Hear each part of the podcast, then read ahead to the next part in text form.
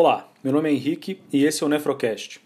O tema de hoje será manifestações renais na anemia falciforme.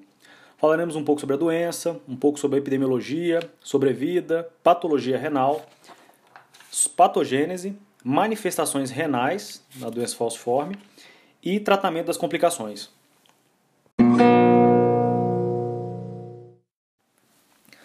A doença falciforme é caracterizada por fenômenos vasooclusivos e hemólise. A polimerização da deoxiemoglobina S resulta em distorções das células vermelhas na forma de foice e redução da deformabilidade, causando fenômenos vasooclusivos. Ocorre ainda mudança na estrutura e função da membrana das células vermelhas, distúrbios no controle do volume celular e aumento da aderência ao endotélio vascular. O fenômeno vasooclusivo resulta em episódios dolorosos e sérias complicações em órgãos e sistemas. O envolvimento renal clinicamente significativo ocorre mais frequentemente na anemia falciforme do que no traço falciforme ou nas outras formas combinadas com outras hemoglobinopatias. A exceção ocorre no carcinoma medular renal, que parece ser mais comum no traço falciforme. O infarto renal e necrose de papila ocorre tanto na anemia falciforme como no traço falciforme e apresenta prevalência de 30 a 40% dos estudos radiológicos. Em pacientes com doença falciforme, a prevalência de proteinúria tem sido estimada em 20 a 25% e a redução da função renal em 5 a 30%. Nos Estados Unidos, a doença falciforme é responsável por menos de 1% dos novos casos de doença renal crônica terminal. Estudos apontam uma taxa de 20% no desenvolvimento de falência renal na idade média de 37 anos. Alguns fatores genéticos, como polimorfismos na cadeia pesada da miosina 9 e a apolipoproteína L1, estão associados com maiores riscos de proteinúria e falência renal nos pacientes que possuem a doença. Esses pacientes apresentam uma sobrevida menor do que quando desenvolvem DRCT, e a taxa de sobrevida para esses pacientes fica em torno de 4 anos. Na patologia renal, a biópsia ela revela hipertrofia glomerular, depósitos de hemociderina, áreas focais de hemorragia e necrose. Já nos estágios mais tardios, a gente pode encontrar destruição da vasa reta e congestão vascular dos ductos coletores, medula interna e papilas. Pacientes que atingem a, o estágio final da doença renal, a biópsia mostra alargamento glomerular e glomerulosclerose segmentar e focal, que é a característica da GESF, principalmente na variante perihilar. De forma menos comum, pode-se encontrar padrão de glomerulonefrite membrana proliferativa, com expansão mesangial e duplicação da membrana basal glomerular. Então, tem-se sido proposto que tal alteração ocorre devido à fagocitose de fragmentos de células vermelhas pelo mesanjo, estimulando a expansão mesangial e duplicação da membrana basal glomerular. O evento inicial parece ser a falsização do eritrócito na vasa reta na medula, levando a infartos microtrombóticos e extravasamento de sangue na medula. A falsização é desencadeada por fatores como baixa pressão de oxigênio, baixo pH e alta osmolaridade. O aumento na viscosidade sanguínea contribui para isquemia e infarto na microcirculação renal. A isquemia glomerular parece promover um aumento do fluxo sanguíneo renal e taxa de filtração glomerular, mediado pela liberação de prostaglandinas vasodilatadoras. Ocorre também que mediadores de hemólise é, aumentam o tônus vascular.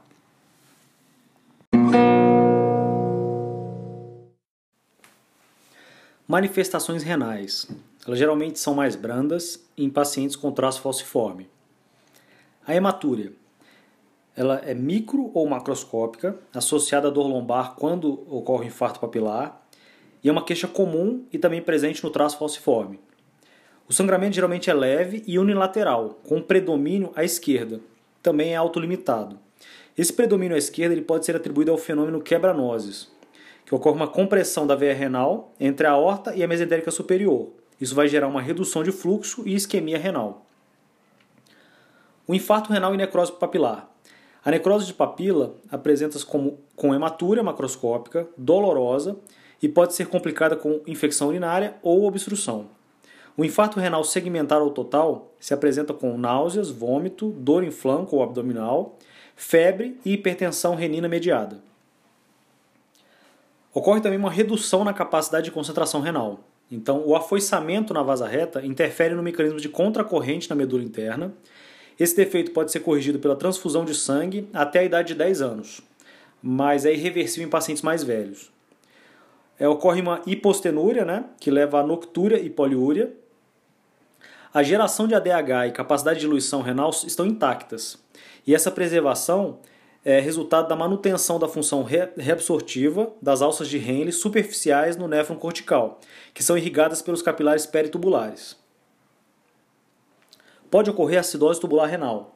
Então, distúrbios na secreção de hidrogênio e potássio podem levar a formas incompletas de acidose tubular renal distal que pode ser associada à hipercalemia, aldosterona independente.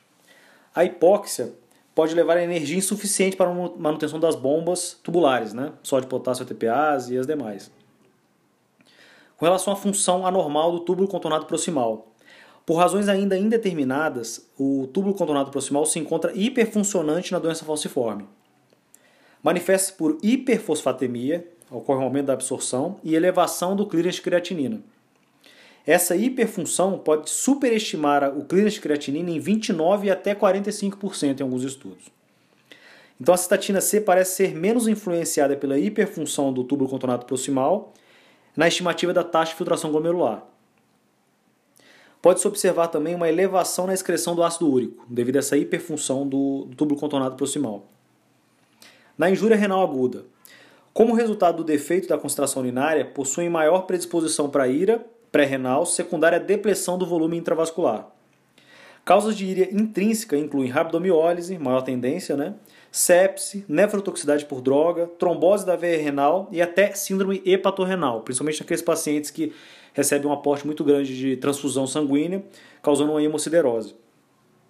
Causas pré-renais incluem obstrução, causada por coágulo, e necrose de papila. Na doença renal progressiva, em pacientes com doença renal devido à doença falciforme, a taxa de filtração glomerular está elevada em jovens, abaixo do normal em pacientes acima de 30 anos e ocorre um declínio progressivo levando a DRCT ao longo do tempo. O declínio progressivo da taxa de filtração usualmente está associado com aumento da proteinúria e evidências de injúria glomerular. De forma menos comum, alguns pacientes desenvolvem síndrome nefrótica secundária à glomerulonefrite membrano proliferativa, que pode ser consequência do efeito direto dos fragmentos de células vermelhas ou por uma hepatite C adquirida, né, pelas transfusões principalmente. É também possível que a isquemia medular possa exacerbar outras doenças renais. E pacientes negros com traço falciforme e a doença renal policística autossômica dominante, eles desenvolvem a, a doença renal crônica terminal de forma de um estágio mais precoce do carcinoma medular renal. É uma doença neoplásica altamente agressiva, encontrada quase que exclusivamente em jovens negros com traço falciforme. Ocorre um predomínio em homens com idade inferior a 20 anos, na maioria dos casos. A doença metastática é comum na apresentação. E os sintomas vão incluir hematúria macroscópica, dor em flanco, massa abdominal e perda de peso. Questiona-se também o uso da hidroxiureia, é, que tem levado é, que possa aumentar um risco de carcinoma, né, esse uso na doença. Infecções urinárias. A autoesplenectomia causa redução da imunidade e deficiência na opsonização dos anticorpos, né, favorecendo a infecção por germes encapsulados, incluindo a infecção urinária. Na hipertensão arterial. A incidência da hipertensão arterial sistêmica entre pacientes com doença falciforme é marcadamente menor do que é observada na população negra geral. Esses pacientes podem possuir níveis mais baixos de pressão e os mecanismos propostos são: um deles, perda de sal e água devido a defeitos medulares. 2. Vasodilatação sistêmica compensatória pelos distúrbios no fluxo na microcirculação. Aumento da produção de prostaglandinas e óxido nítrico. E a redução na reatividade vascular. Então, para finalizar, vamos falar um pouco sobre o tratamento das complicações renais a doença falciforme. Então, a primeira delas é a hematúria. Então, devido à natureza autolimitada na grande maioria dos casos, a gente pode usar medidas conservadoras como repouso e hidratação com fluidos alcalinos. O uso de diuréticos pode ser necessário para elevar o fluxo urinário, para evitar a formação de coágulos. A hemotransfusão pode ser indicada para redução da hemoglobina, hemoglobina S e reduzindo a taxa de falsização. Na hematura grave e refratária, a gente pode usar a administração de ureia oral, porque sabe-se que um nível maior de ureia sanguínea atua inibindo a deoxigenação da hemoglobina. Pode-se administrar também a vasopressina ou o ácido epsilon aminocapróico, para redução dessa hematúria. Em casos extremos, a angiografia com embolização pode ser necessária. Na progressão da doença renal e hipertensão. Terapias com o objetivo de reduzir a pressão intraglomerular podem ser benéficas. Então, o uso de EC e BRA pode reduzir a proteinúria em até 50% e devem ser usadas mesmo na ausência de, da elevação da pressão. Eles são indicados em pacientes com proteinúria maior ou igual a 300 mg em 24 horas. E a gente dá preferência para medicações diferentes dos diuréticos, porque os diuréticos estão associados com depressão do volume intravascular e podem precipitar crises falcêmicas. A adição da hidroxureia no esquema IECA ou BRA pode levar à redução adicional da proteinúria, então deve ser considerado. E a gente deve evitar a todo custo o uso de AINES, né? pois eles inibem as prostaglandinas e vão reduzir o fluxo sanguíneo renal e podem piorar o quadro. Na parte de anemia, os níveis de hemoglobina dos pacientes com doença falciforme é menor do que os recomendados para pacientes apenas com doença renal. Ainda não existem dados confiáveis sobre o uso dos agentes estimulantes da eritropoese, como a eritropoetina, nesses pacientes, mas existe uma sugestão que seria de manter a concentração de hemoglobina entre 10 e 10,5, com hematócrito de em torno de 30%, e evitar elevações do hematócrito maior do que 1 a 2% por semana. Na parte de hemólise, a incidência de complicações relacionadas à hemólise não parece ser diferente do que na população em geral, mas a sobrevida parece ser menor. Na parte de transplante renal, eles podem possuir elevados níveis de reatividade no painel, devido ao histórico de transfusões, isso vai variar de paciente a paciente, possuem elevado risco de infecção devido à autoesplenectomia, principalmente por germes encapsulados. Devido ao uso do corticoide, eles têm um maior risco de necrose vascular e isso ainda contribui ainda mais para desencadear as crises falcêmicas. A sobrevida anual do enxerto varia em torno de 61 a 82,5%. E a taxa de sobrevida em 10 anos foi muito superior nos pacientes que foram submetidos ao transplante do que dos que ficaram em terapia renal substitutiva, uma diferença entre 56% versus 14%. E complicações particulares desses pacientes no pós-transplante são trombose da veia renal, do enxerto, eles têm maior tendência, trombose venosa profunda e elevação de episódios vasoclusivos.